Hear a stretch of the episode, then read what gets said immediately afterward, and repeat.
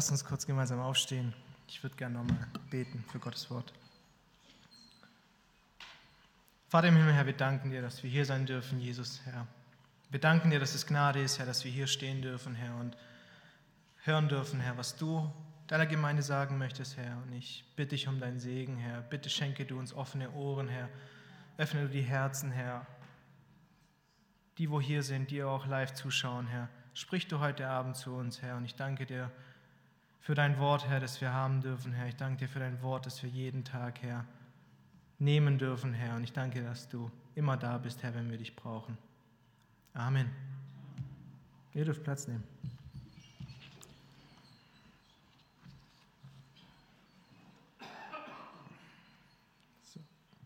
Das Wichtigste ist immer die Uhr, weil ich möchte nachher nicht als Ausrede haben, ich bin kurzsichtig und ich sehe nicht, wie viel Uhr wir hinten haben. Also, ähm, wir haben heute Abend eine interessante Passage, die eigentlich jeden von uns anspricht. Wenn wir es so sehen, ist es oftmals so, dass unser Leben ja wie so eine Art Achterbahn ist. Manchmal geht es positiv, dann geht was Negatives, dann kommt was Positives und was Negatives. Und als ich mich so auf die Passage vorbereitet habe, ist mir so das Bild gekommen und ich freue mich mit euch gemeinsam, das anzuschauen und deswegen schlagt mit mir gemeinsam Apostelgeschichte 13 auf. Apostelgeschichte 13, da lesen wir die Verse 42 bis 52.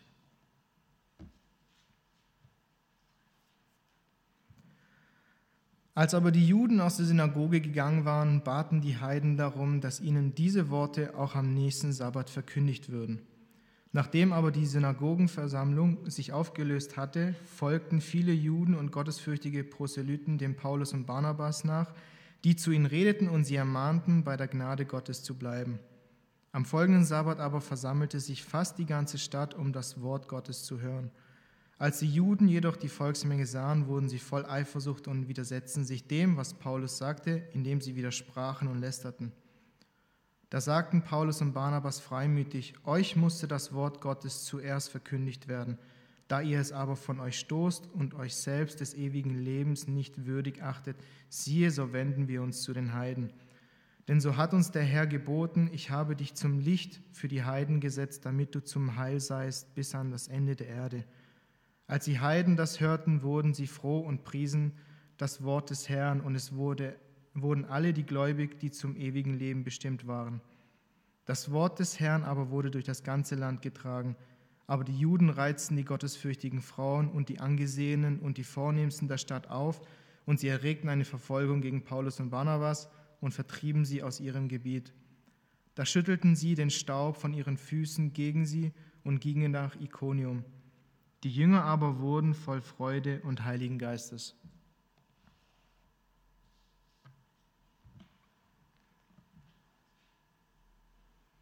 Bei den Versen davor haben wir die Rede von Paulus betrachtet. Jetzt kommt es auf die Reaktion drauf an. Jetzt ist Paulus fertig und jetzt wird es interessant zu sehen, wie das Volk oder wie die Zuhörer darauf reagieren. Und deswegen habe ich mich auch gefragt, okay, nach so einem interessanten Wort, was für eine Reaktion kommt da oder wie reagieren die Personen. Und ich habe für die Passage vier Punkte. Und mein erster Punkt heißt der Beginn einer Erweckung. Wenn, wenn ihr jetzt auch euch vorstellen würdet, ihr wärt in der Versammlung und würdet äh, zuhören, was für eine Reaktion hättet ihr auf die Rede vom Apostel Paulus? Manche wären überrascht, der eine oder andere wäre vielleicht entsetzt, dem anderen wäre es vielleicht langweilig, weil es ihn nicht interessiert, anderen würde die Kinnlade nach unten fallen, weil sie einfach nur baff sind. Aber wenn wir den Vers betrachten, denke ich, dass Paulus die Anwesenden auf jeden Fall zum Nachdenken gebracht hat. Denn wir lesen, dass ihnen Gottes Wort so schmackhaft gemacht wurde, dass sie unbedingt den Drang danach hatten, bitte bring uns das Wort am nächsten Sabbat nochmal. Und wir merken einfach, dass dieser Durst da war, wo sie gesagt haben, okay, ich habe den Durst, aber es reicht mir noch nicht, ich möchte noch mehr davon haben. Und wenn wir den Vers betrachten, betrachten, dann kam auch diese Aufforderung, liebe Brüder, bitte bringt uns das Wort am nächsten Sabbat nochmal. Und es ist klar, wenn man so ein Wort der Erkenntnis oder der Ermahnung bekommt, dass man am Anfang so ein bisschen zum Nachdenken gebracht wird und erstmal so alles reflektieren möchte und vielleicht sich sagt, okay, ich möchte davon noch mehr haben, ich habe ein Verlangen danach, ich möchte noch mehr von dem hören. Das reizt mich so ein bisschen. Und ich habe mir auch auf jeden Fall notiert, diese Sehnsucht und diesen Durst, liebe Gemeinde, dieses wünsche ich uns, dass wir einfach vom Wort Gottes so ergriffen werden, dass wir einfach in uns so ein Hunger wächst, dass wir einfach sagen, ich kann nicht warten bis zur nächsten Bibelstunde. Ich kann einfach nicht eine Woche warten, bis Christian dann die nächste Passage äh, mit uns betrachtet, sondern ich muss sofort daheim, wenn ich daheim angekommen bin, sofort meine Bibel aufschlagen und ich muss weiterlesen. Ihr müsst es nicht machen, es ist eure Entscheidung. Aber versteht ihr, was ich meine? Ich möchte einfach, mein Wunsch ist es, dass wir einfach noch mehr Durst, noch mehr Hunger nach Gottes Wort bekommen.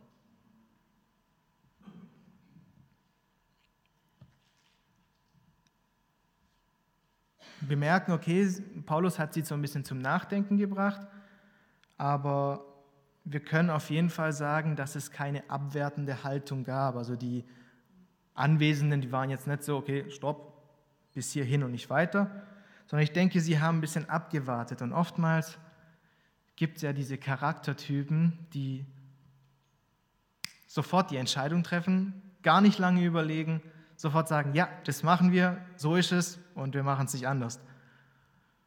Es gibt andere Personen, die dann oft sagen, okay, ich überlege es mir noch, ich mache mir Gedanken und schau mal danach. Ich möchte keinen angreifen, aber ich glaube, es ist oftmals gut, wenn wir gewisse Dinge prüfen und nochmals anhören und dann eine Entscheidung treffen. Und ich glaube, so ging es den, äh, den Menschen auch damals, dass sie gesagt haben, wow, wir haben hier was super Geniales gehört aber ich möchte es gerne nochmal. Ich möchte einfach nochmal alles reflektieren und nochmal meine Gedanken darüber machen. Deswegen denke ich, dass es oftmals auch die richtige Entscheidung ist, dass wir einfach, wenn wir irgendwas lesen, lese es nochmal und prüfe das, ob das auch was für dich ist.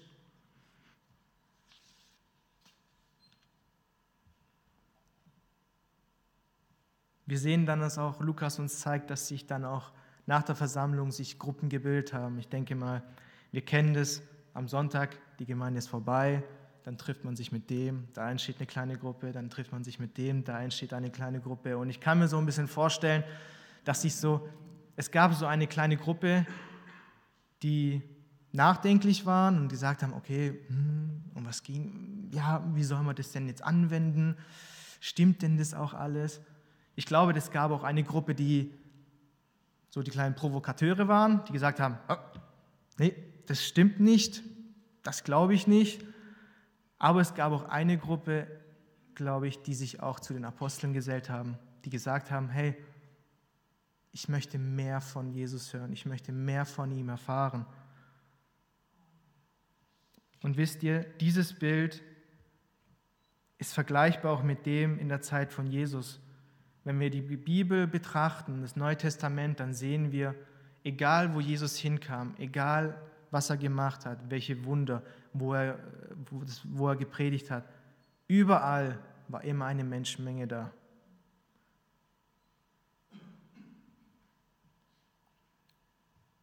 Und das ist auch meiner Meinung nach unser Auftrag. Wir haben so viele Menschen um uns herum.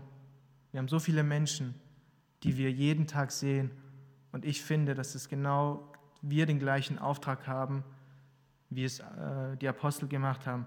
Hinausgehen und verkündigt das Evangelium.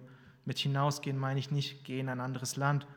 Du musst nur einen Schritt aus deiner Haustür machen und schon hast du jemanden, den du das Evangelium verkündigen kannst.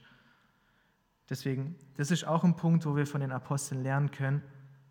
Habet Mut und verkündigt das Evangelium. Paulus und Barnabas haben die Menschen auch ermutigt und ermahnt, im Vers 43, bei der Gnade Gottes zu bleiben und sich nicht wieder umstimmen zu lassen. Wie einfach ist es, ich frage euch jetzt mal, wie einfach ist es, eine Person von einer Entscheidung abzubringen? Ich meine, ich als Verkäufer muss es ja wissen. Es ist oftmals gar nicht so schwer. Man muss nur mit ein, zwei Argumenten kommen und schon hat man seine, hat man die Person auf seiner Seite. Und dem Paulus und dem Barnabas war es auf jeden Fall wichtig, dass die Personen, die angesprochen worden sind von dem Wort Gottes, dass sie sich nicht abbringen lassen, sondern weiterhin danach streben und weiterhin nach dem Wort Gottes suchen. In den Kommentaren habe ich auch gelesen, dass das Wort bleiben eine gewisse Bedeutung haben könnte. Bleibet in der Gnade Gottes. Was ist die Gnade Gottes für dich?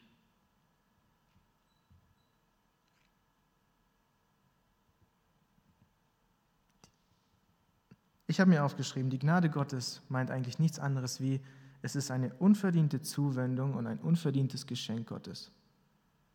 Denn wenn ich dich ehrlich fragen würde, liebe Bruder, liebe Schwester, hast du die Gnade Gottes verdient? Aber durch Jesus haben wir die Gnade Gottes verdient. Amen.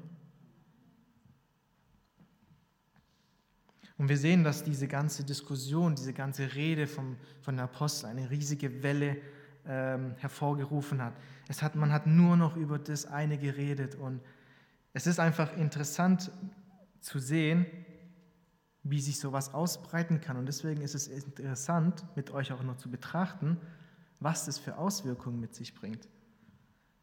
Denn wir haben gelesen, die Rede wurde gemacht, sie kamen raus und sofort kam, wir wollen es nochmal, bringt uns nochmal das Wort. So, im Vers 44 lesen wir, dass am nächsten Sabbat man sich wieder versammelt hat. Laut dem Wort Gottes steht, dass sich fast die ganze Stadt versammelt hat. Ich meine, in den Unterlagen ähm, steht auch drin, dass man das ein bisschen abgeschwächt hat und gesagt hat, ein Bruchteil der Stadt hat sich versammelt. Aber man sagt auch, dass aufgrund der Menschenmenge es auch sein könnte, dass, es, dass die zweite Rede jetzt nicht wieder in der Synagoge stattgefunden hat, sondern dass die Apostel das auf der Straße gepredigt haben. Aber ich frage euch, und ich, es, es ist mir wichtig, dass ich euch alle mit einbeziehe, was ist das für eine gewaltige Tatsache, dass so viele Menschen davon angetan werden, nachdem sie das Wort Gottes gehört haben? Ich meine, ich habe es vorhin erwähnt gehabt, in der Bibel haben wir so viele Stellen, wo das Wort Gottes verkündigt wurde, wo immer so viele Menschen ringsrum um Jesus waren, um denjenigen, der das Wort gebracht hat. Aber wenn ich das jetzt wieder auf unsere Gemeinde beziehe, dann frage ich mich, ist es nicht eigentlich auch unser Wunsch, dass wir auch mal eine Versammlung haben, wo so viele Leute angetan werden, wo so viele Personen angesprochen werden, dass wir einfach das Fredi eine, eine Krise kriegt, weil er einfach keine Stühle mehr aufstellen kann, wo es einfach so voll wird. Aber ist es nicht unser Ziel als Gemeinde, dass Menschen gewonnen werden und dass die Gemeinden in Deutschland, in der Welt größer werden?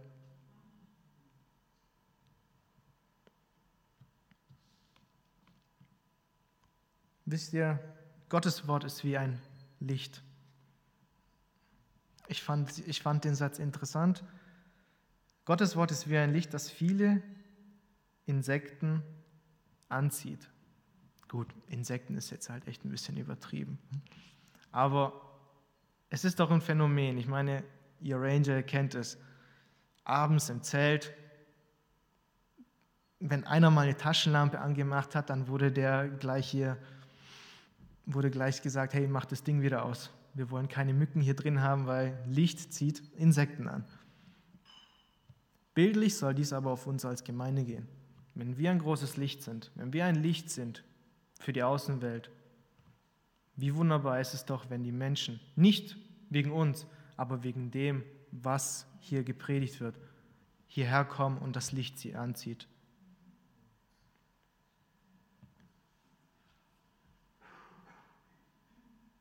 das Phänomen damals zu der heutigen Zeit könnte diese Frage aufbringen, warum weckt die Predigt des Evangeliums heute das Interesse, das Interesse der Menschen so wenig? Was ist der Grund? Ich meine, wenn wir das anschauen in der Welt draußen, es wird das Evangelium wird so oft verbreitet, so viel gepredigt, aber warum zieht es die Menschen so wenig an? Überlegt euch die Antwort daheim. Machen wir weiter. Erster Punkt war der Beginn einer Erweckung. Der zweite Punkt, den habe ich genannt, der Widerstand und die Belehrung. In den Versen 45 bis 47, da lesen wir, es fing so gut an und dann kommt auf einmal so eine Welle, die alles kaputt machen möchte. Und wenn wir, den, wenn wir den Vers lesen, dann sehen wir, dass die Juden vom Frucht des Fleisches ergriffen worden sind. Sie wurden neidisch, eifersüchtig. Auf einmal hat das alles gar nicht mehr gestimmt, was die Apostel von sich gegeben haben. Es hat gar nicht gestimmt, dass Israel seinen Messias verkannt und ans Kreuz gebracht hatte. Es war alles nichtig. Nur die Heiden waren hiervon angetan und das hat denen nicht gepasst.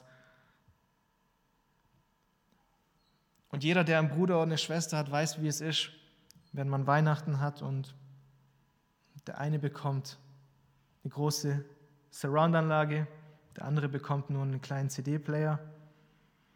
Ich denke, da kommt schon so ein bisschen der Neid und die Eifersucht auf.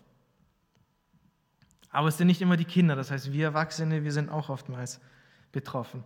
Aber merkt ihr, wie einfach es ist? Oder wenn ich darüber nachdenke, wie es bei mir in der Schule war, ich hatte einen Entschuldigung, ein Streber neben mir, der war immer zwei Noten besser wie ich.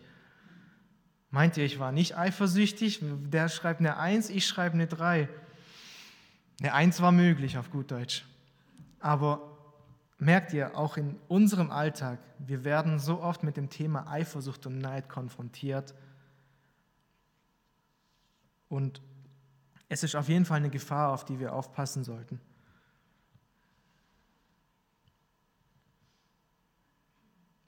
Aber was meint ihr, dieser, dieser Widerstand, wie, mein, wie ich meinen Punkt genannt habe? Wem galt denn dieser Widerstand?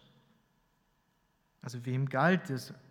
Nein, das ist nicht richtig, was ihr gesagt habt. Wem galt es? Meint ihr, es galt den Boten, also den Aposteln oder jemand anderen?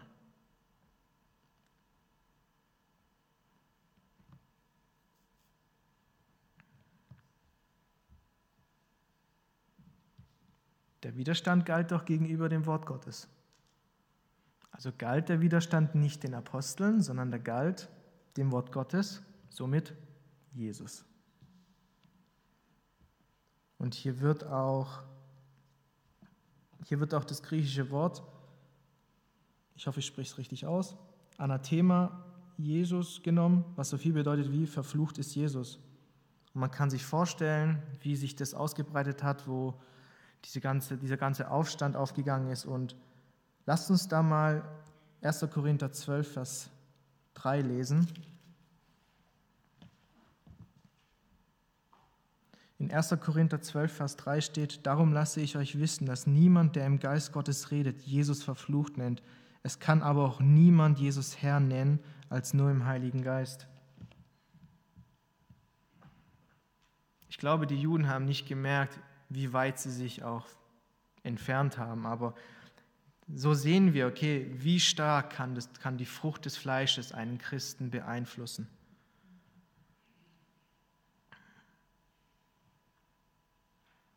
Und in Vers 46 haben dann auch Paulus und Barnabas auch Wort ergriffen und äh, haben auch gesagt, euch musste das Wort Gottes zuerst verkündigt werden, da ihr es aber von euch stoßt und euch selbst des ewigen Lebens nicht würdig achtet, Siehe, so wenden wir uns an die Heiden. In einer anderen Übersetzung geht es los mit, euch musste notwendig zuerst gesagt werden das Wort Gottes. Und diese Redewendung, dass erst die Juden das Wort bekommen sollten, das lesen wir auch in, im Römerbrief 1, Vers 16, wo es heißt, den Juden zuerst. Aber natürlich, wenn wir das Wort Gottes betrachten, Wir können niemanden dazu zwingen, das Wort Gottes anzunehmen. Ich denke, jeder hat einfach die Freiheit, sich selber, für sich selber eine Entscheidung zu treffen. Will ich das Wort Gottes annehmen oder will ich es ablehnen? Es muss aber uns klar sein, dass wenn wir das Wort Gottes ablehnen, wir eigentlich unser Urteil selbst gesprochen haben. Ihr seht es auch so wie ich? Ein Nicken reicht, danke. Das Interessante, was ich fand, ist,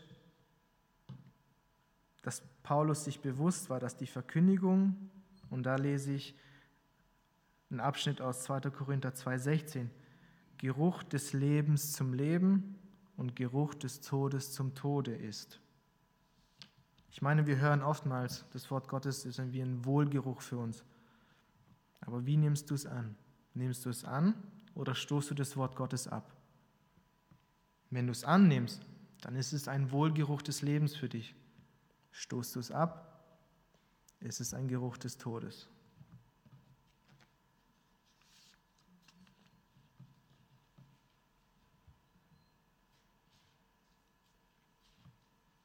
Schlag mit mir gemeinsam Jesaja 49, Vers 6 auf.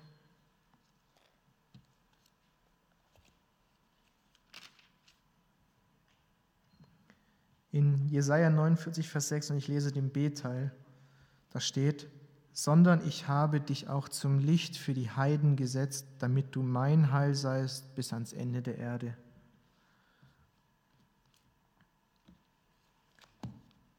Paulus redet hier auch im Vers 47 vom Licht und ich glaube, er bezieht das Licht auch auf sich. Warum? Es ist unsere Aufgabe, es ist unsere, ich sage jetzt nicht Pflicht, aber es ist unser Teil, das Licht für die anderen Menschen zu sein. Und wir kennen diese Passage auch in Matthäus 5, 13 bis 16, wo geschrieben wird, ähm, ihr seid das Licht der Welt, das Licht soll allen leuchten.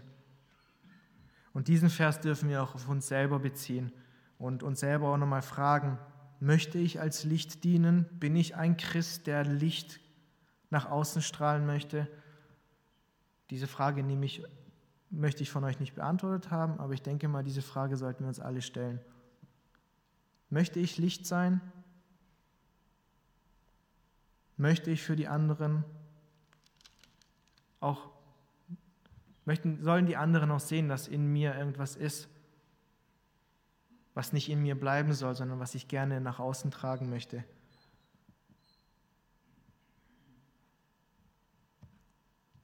Wenn er das Licht der Heiden ist, so sind auch seine Boten, durch die er Rettung bringt, ein Licht bis ans Ende der Erde bis ans Ende der Erde. Das heißt, let's go, wir können weitermachen.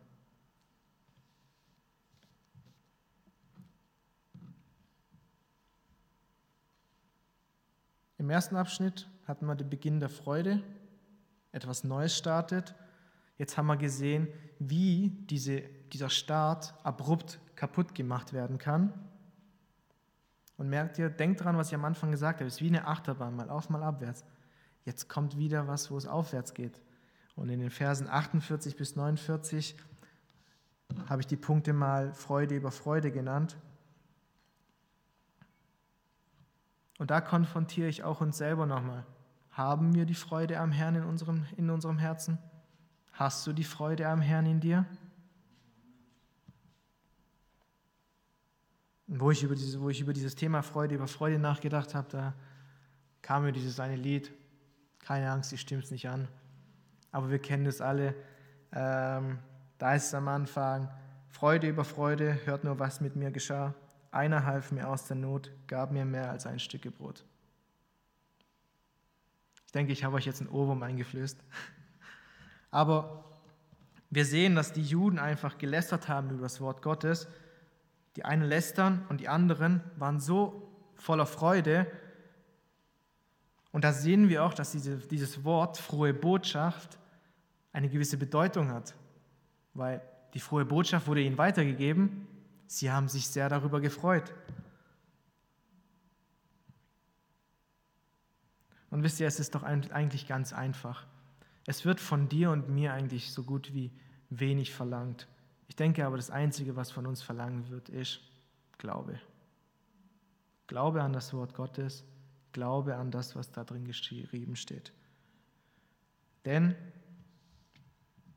es ist wichtig, und da möchte ich auch was gerne vorlesen, der Glaube ist nicht eine einfache Sache, die einfach in dein Leben tritt und nicht ein Verhalten, sondern es bestimmt die Richtung und die Gestaltung deines Lebens. Das heißt, der Glaube und diejenigen, die mal in der Welt waren, die verstehen das auch. Der Glaube ist wie eine Kehrtwende in deinem Leben.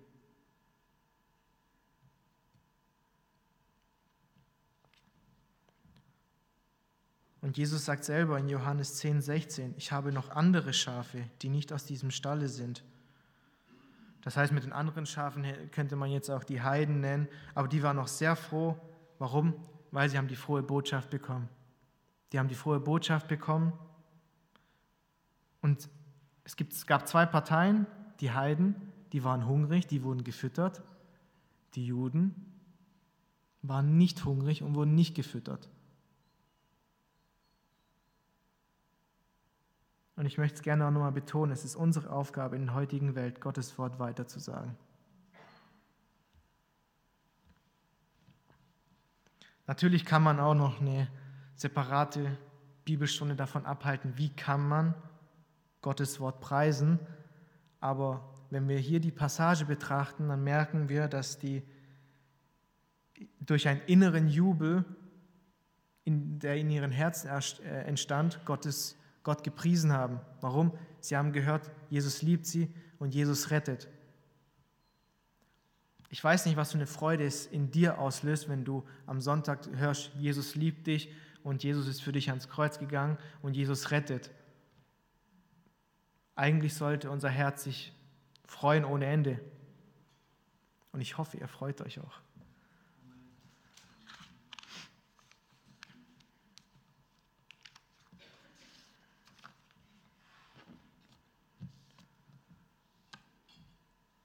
Natürlich kann man sich auch überlegen, okay, wem galt diese Freude? Galt diese Freude den Boten, den Aposteln, wow, ihr habt einen sehr guten Job gemacht, oder galt diese Freude Gott gegenüber?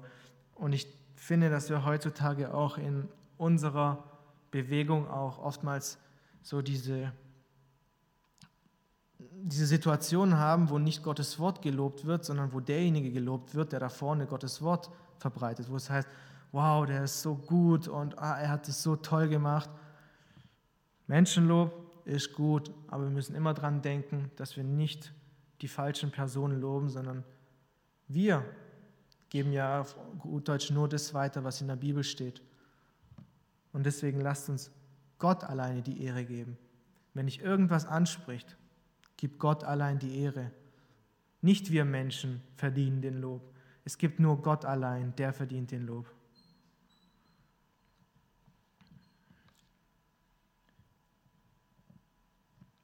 Im Vers 49, es ist echt ein wunderbarer Vers, der mich sehr angesprochen hat. Das Wort des Herrn wurde durch das ganze Land getragen. Wie schön wäre es, wenn wir sagen können, Gottes Wort wird durch ganz Deutschland getragen. Wir können auch noch weiterdenken, Europa, die Kontinente, die Welt. Aber man sagt ja immer, fanget immer mit kleinen Zielen an. Wie schön wäre es, wenn wir sagen, das Wort Gottes wird durch ganz Trossing getragen. Und wisst ihr, es gibt diesen einen Satz, wo es heißt, okay, das hat man uns Kindern vielleicht mal gesagt, was in diesem Raum bleibt, bleibt in diesem Raum. Und wir wissen, was dann passiert. Kinder können nicht lügen. Aber genau das ist das Wichtige.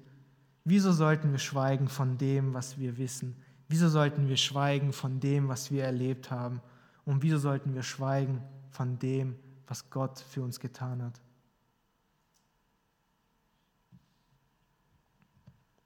Diejenigen, die zum Glauben gekommen sind, aus denen wurden kleine Evangelisten. Bist du vielleicht auch ein kleiner Evangelist? Fragezeichen. Wir hatten jetzt wieder einen positiven Aufschwung. Und jetzt in Vers 50 bis 52 kommt wieder ein Abschwung. Jetzt geht es um den Aufstand. Das heißt, wir sehen in dem Vers, äh, und ich habe den vierten Punkt Aufstand gegen die Apostel genannt, wir sehen hier, dass die Juden einfach nicht locker gelassen haben. Die haben einfach gesehen, mit dem ersten Angriff, haben wir noch nicht viel erreichen können. Jetzt versuchen wir noch einen Angriff. Was haben sie gemacht?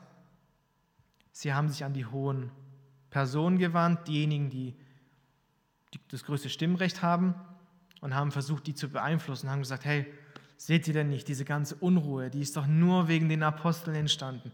Diese ganze Unruhe und all diese ganze Trubel, der ist doch nur entstanden, weil die jetzt hier ihre Lehre durchbringen wollen. Wir müssen irgendwas tun.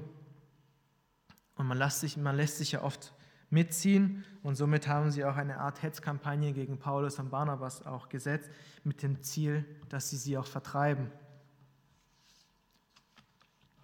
Und hier möchte ich auch sagen, wisst ihr, unser Leben ist nicht immer einfach. Unser Leben ist oftmals ein Kampf.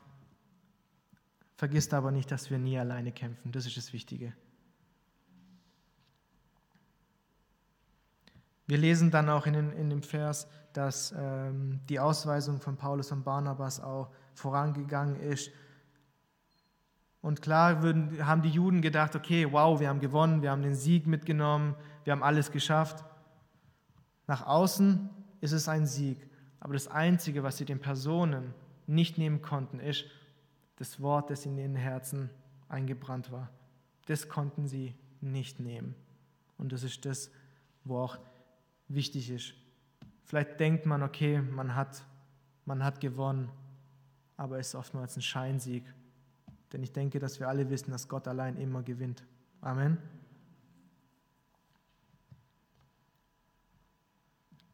Vers 51 schreibt auch Lukas, dass sie den Staub von ihren Füßen abgeschüttelt haben. Und damit meint man, sie wollten alles loswerden, was sie mit der Stadt verbindet. Wir sehen das ich sage euch jetzt ein ganz allgemeines Beispiel. Ihr kennt es jetzt, USA, Iran. Was haben die Iraner gesagt nach dem Anschlag? Ihr sollt bitte alle Leute von euch aus dem Land schaffen. Und so kann man es ungefähr auch hier verstehen. Die wollten sie alle loswerden und die Apostel haben gesagt, okay, wir möchten mit euch auch nichts zu tun haben. Man würde auch sagen, okay, war das so richtig, wie sie gehandelt haben. Aber wenn ihr Matthäus 10, Vers 14 aufschlägt, da lesen wir Matthäus 10, Vers 14. Und wenn euch jemand nicht aufnehmen noch auf eure Worte hören wird, so geht fort aus diesem Haus oder dieser Stadt und schüttelt den Staub von euren Füßen. Ein anderes Beispiel finden wir auch im Lukas Evangelium Kapitel 9 Vers 5. Da steht geschrieben, und wo man euch nicht aufnehmen wird, da geht fort aus jener Stadt und schüttelt euch den Staub von euren Füßen zum Zeugnis gegen sie. Was war das Ziel, dass man diesen Staub abschüttelt, dass man diese Gemeinschaft abbricht? Der Grund war einfach, die Ablehnung war da, sie waren stur, wollten nicht hören. Aber der Zweck ist, oft, ist oftmals so, ist genau das Gleiche. Wenn man eine Konfrontation hat, dann sagt man oftmals lieber, schweig, geh weiter, mach es nicht schlimmer. Warum? Der andere wird dann zum Nachdenken gebracht. Und das ist, glaube ich, auch das, wo sie erreichen wollten. Sie wollten die Zurückgebliebenen auch zum Nachdenken bringen. Haben wir dann eigentlich richtig gehandelt?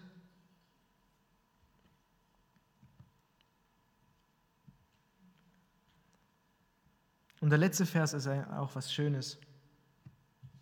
Da lesen wir, dass die zurückgebliebenen, neubekehrten Christen nicht in Trauer und Furcht zurückgeblieben sind, sondern im Mittelpunkt stand weiterhin Jesus. Sie hatten ihre Freude an ihrer Rettung und das ist das, wenn wir brennende Christen sind, dann mag ein Hindernis nacheinander kommen es wird uns nicht verdrängen von dem, was uns hält. Das Wichtige ist immer, im Mittelpunkt sollte in unserem Leben immer Jesus sein. Ich weiß noch, mein Musikdozent auf der Bibelschule hat immer gesagt, Leute, ich weiß, ihr müsst lernen, ihr müsst Bücher lesen, aber wisst ihr, wenn ihr vor einer wichtigen Frage steht und ihr nicht die Antwort wisst, da hat er immer gesagt, die richtige Antwort ist Jesus or Middle C. Also entweder Jesus oder das mittlere C. Die Musiker wissen, was man mit mittleren C meint, aber er hat es auch auf den Punkt gebracht. Wenn wir vor irgendeiner Frage stehen, egal was es für eine Frage ist, die Antwort ist immer Jesus allein. Die Apostel gingen, aber Gott gab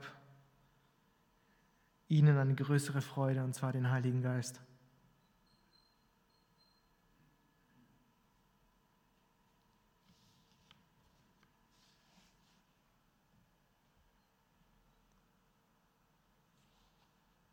Meine Überschrift für, die, für den Bibelabend war zwei Gesichter, kein Happy End, aber doch positiv. Jetzt wissen wir, es gibt kein Happy End, aber das Positive überwiegt am Ende. Warum? Diejenigen, die Freude im Herzen hatten, wurden belohnt mit dem Heiligen Geist.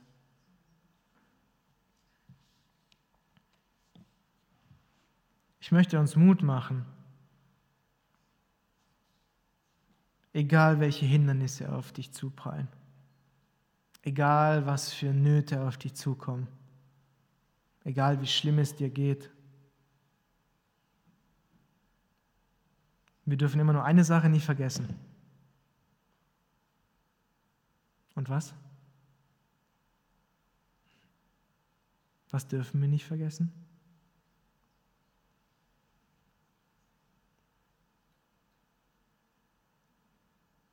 Jesus hat für alles bezahlt. Jesus hat alles besiegt. Der Einzige, der dir im Weg stehen kann, bist nur du selbst. Egal welche Hindernisse auf uns zukommen, liebe Gemeinde, egal was für schwere Zeiten auf uns zukommen, der Teufel hat keine Macht. Denn Jesus hat ein für alle Mal bezahlt und hat den Teufel besiegt. Ich möchte uns Mut machen. Das Wort Gottes soll weiterhin verbreitet werden. Mögen noch viele Auf- und Abwärtstrends in deinem Leben kommen. Mögen noch viele positive oder negative Dinge in deinem Leben passieren. Gehe in jede Situation mit Jesus rein. Und lasst uns eine tuende Gemeinde sein und nicht eine schweigende Gemeinde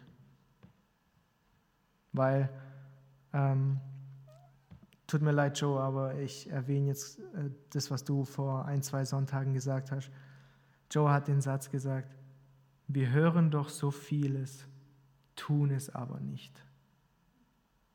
Liebe Gemeinde, lasst uns eine tunende Gemeinde sein. Wir hören so viel, wir haben jedes Mal die Möglichkeit, Gottes Wort zu hören, tun es aber nicht. Lasst uns aufstehen.